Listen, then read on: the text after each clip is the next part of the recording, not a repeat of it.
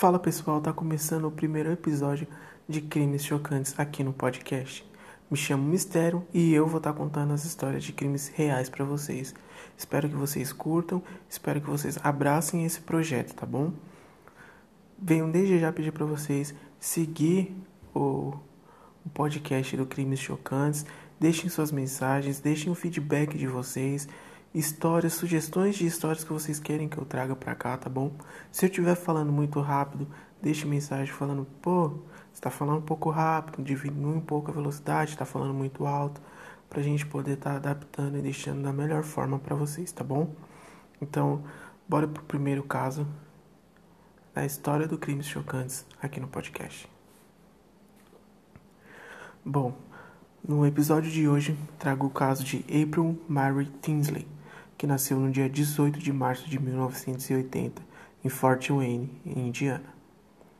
Tinsley era uma criança inteligente, uma criança educada que tinha todo um futuro pela vida, que foi arrancada de suas mãos no dia 1 de abril de 1988.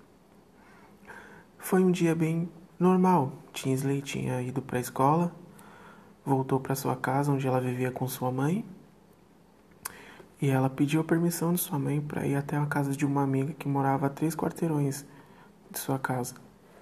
Então Tinsley foi para a casa daquela sua amiga, que se, se não me engano se chamava Nicole, e sua mãe pediu para que quando ela chegasse lá, ela ligasse para ela para informar que ela chegou e que por volta das três e meia, quatro horas da tarde, era para a, a Tinsley voltar para casa, né? Porque uma criança de 8 anos, por mais que fosse três quarteirões de sua casa, não é bom que ela fique andando sozinha.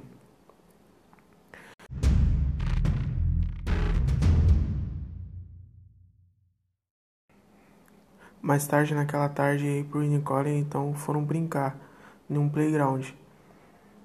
Antes que Nicole fosse para casa de uma amiga que ela iria e Nicole retornasse para sua casa.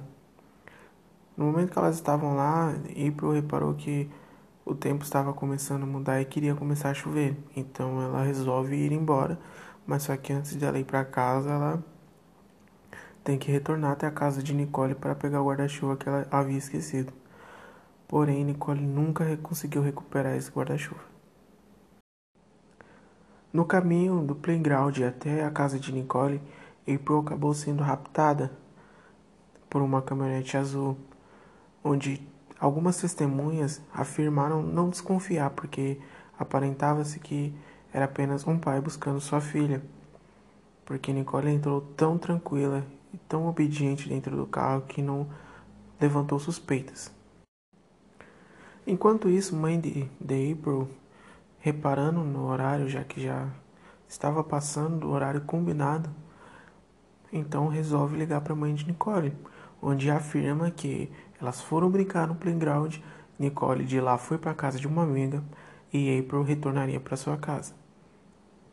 Então, muito preocupada, a mãe de April, né, né, por volta das horas que passaram e April não chegou, ela então resolve chamar alguns amigos e alguns vizinhos, que foram, acabou dando em torno de 75 pessoas, e começaram a procurar April nas redondezas. Porém, ninguém encontrou. Passou-se um dia, passou-se dois, também não foi encontrado nenhum resquícios da garota. Então, ali a polícia já começou a acreditar que havia sido um sequestro. Porém, no terceiro dia de desaparecimento de April, em uma estrada a 32 quilômetros de sua casa, um corredor acabou avistando o corpo de uma garota ao lado da estrada. Sim, era o corpo de April que havia sido. Sim, era o corpo de April que havia sido jogado ali ao lado da estrada.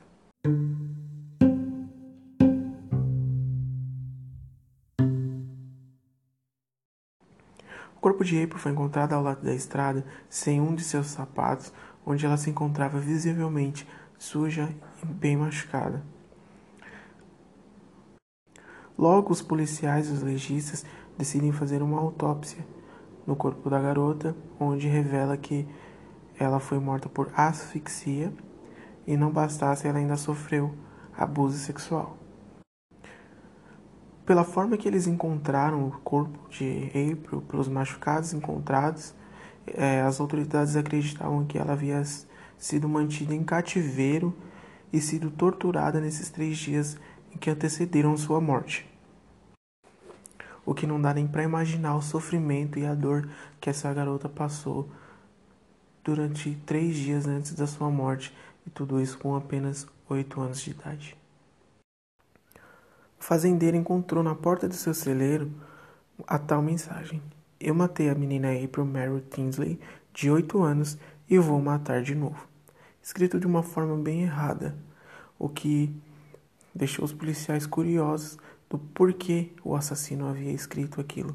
Mas antes de pensar no assassino, eles haviam pensado que era apenas uma brincadeira de mau gosto. Porém, ele também citou o tal sapato da de April, que foi encontrado alguns quilômetros à frente, onde o assassino jogou ele fora para apenas se desfazer. E isso não foi divulgado ao público, ou seja, somente os investigadores e o assassino sabia desse sapato de Tinsley.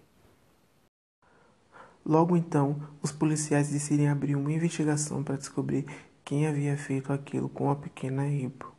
Com base nos depoimentos de testemunhas, um retrato falado foi feito e divulgado ao público.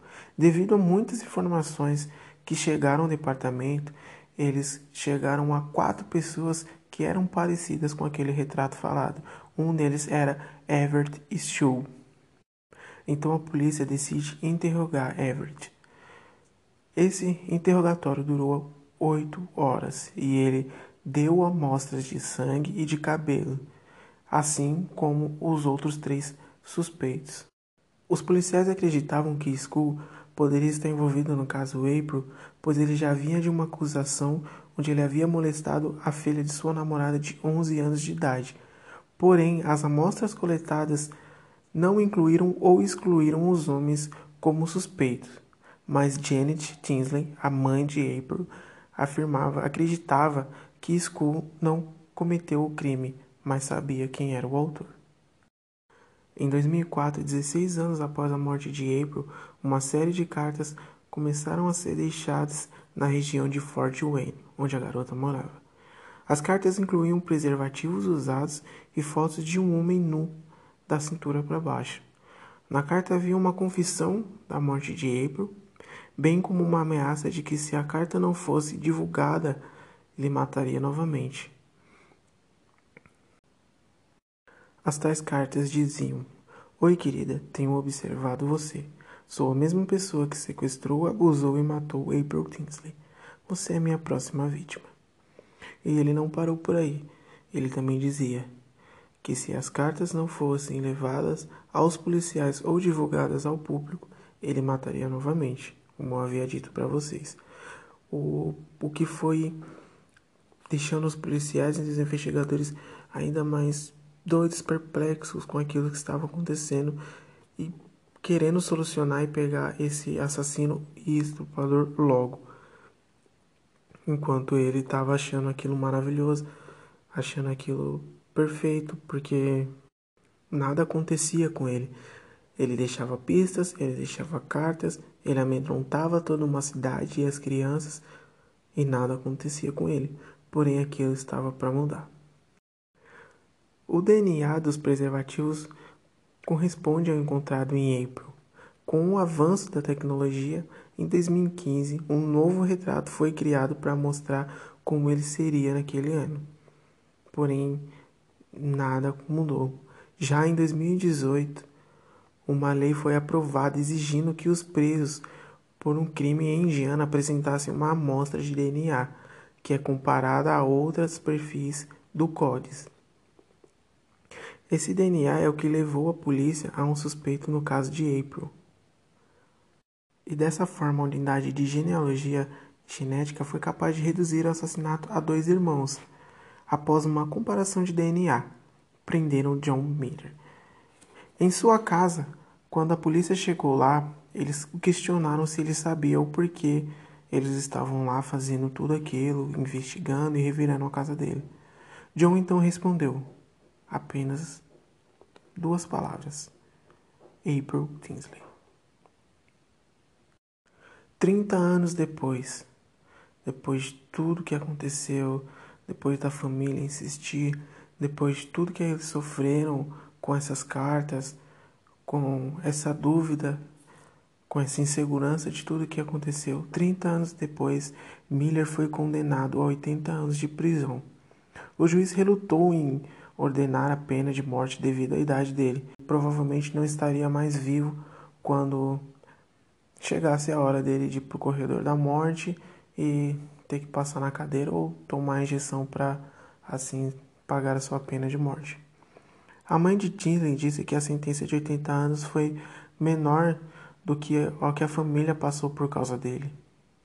Que a gente vê que mesmo que durante todo esse tempo eles nunca desistiram, mas que 80 anos não vai pagar os 30 anos de vida ou mais que April teria pela frente, toda uma vida que aquela garotinha poderia ter tido e um futuro brilhante que ela poderia ter tido, na é verdade. Então, e esse essa unidade de genealogia, esse esse programa que eles usaram para descobrir o assassino no caso de April, eles estão estudando acho que mais 40 casos não solucionados também, ou seja, a gente teve esse caso que foi solucionado em 2018 e nos próximos anos, ou até mesmo agora no ano de 2021, a gente pode ter casos que nós já ouvimos que não tiveram soluções e após tanto tempo serem solucionados para o alívio da, das famílias, não é verdade? Então é isso, pessoal. Espero que vocês tenham curtido esse primeiro episódio. É, pode ter ficado meio inseguro, posso ter ficado um pouco meio tímido mas acho que é, o primeiro episódio, é, faz parte. E espero que vocês tenham curtido de verdade. Deixem um feedback. Se eu estiver repetindo bastante palavra, me desculpem, é o nervosismo, tá bom? E um grande abraço, até a próxima. Não deixem de seguir a gente.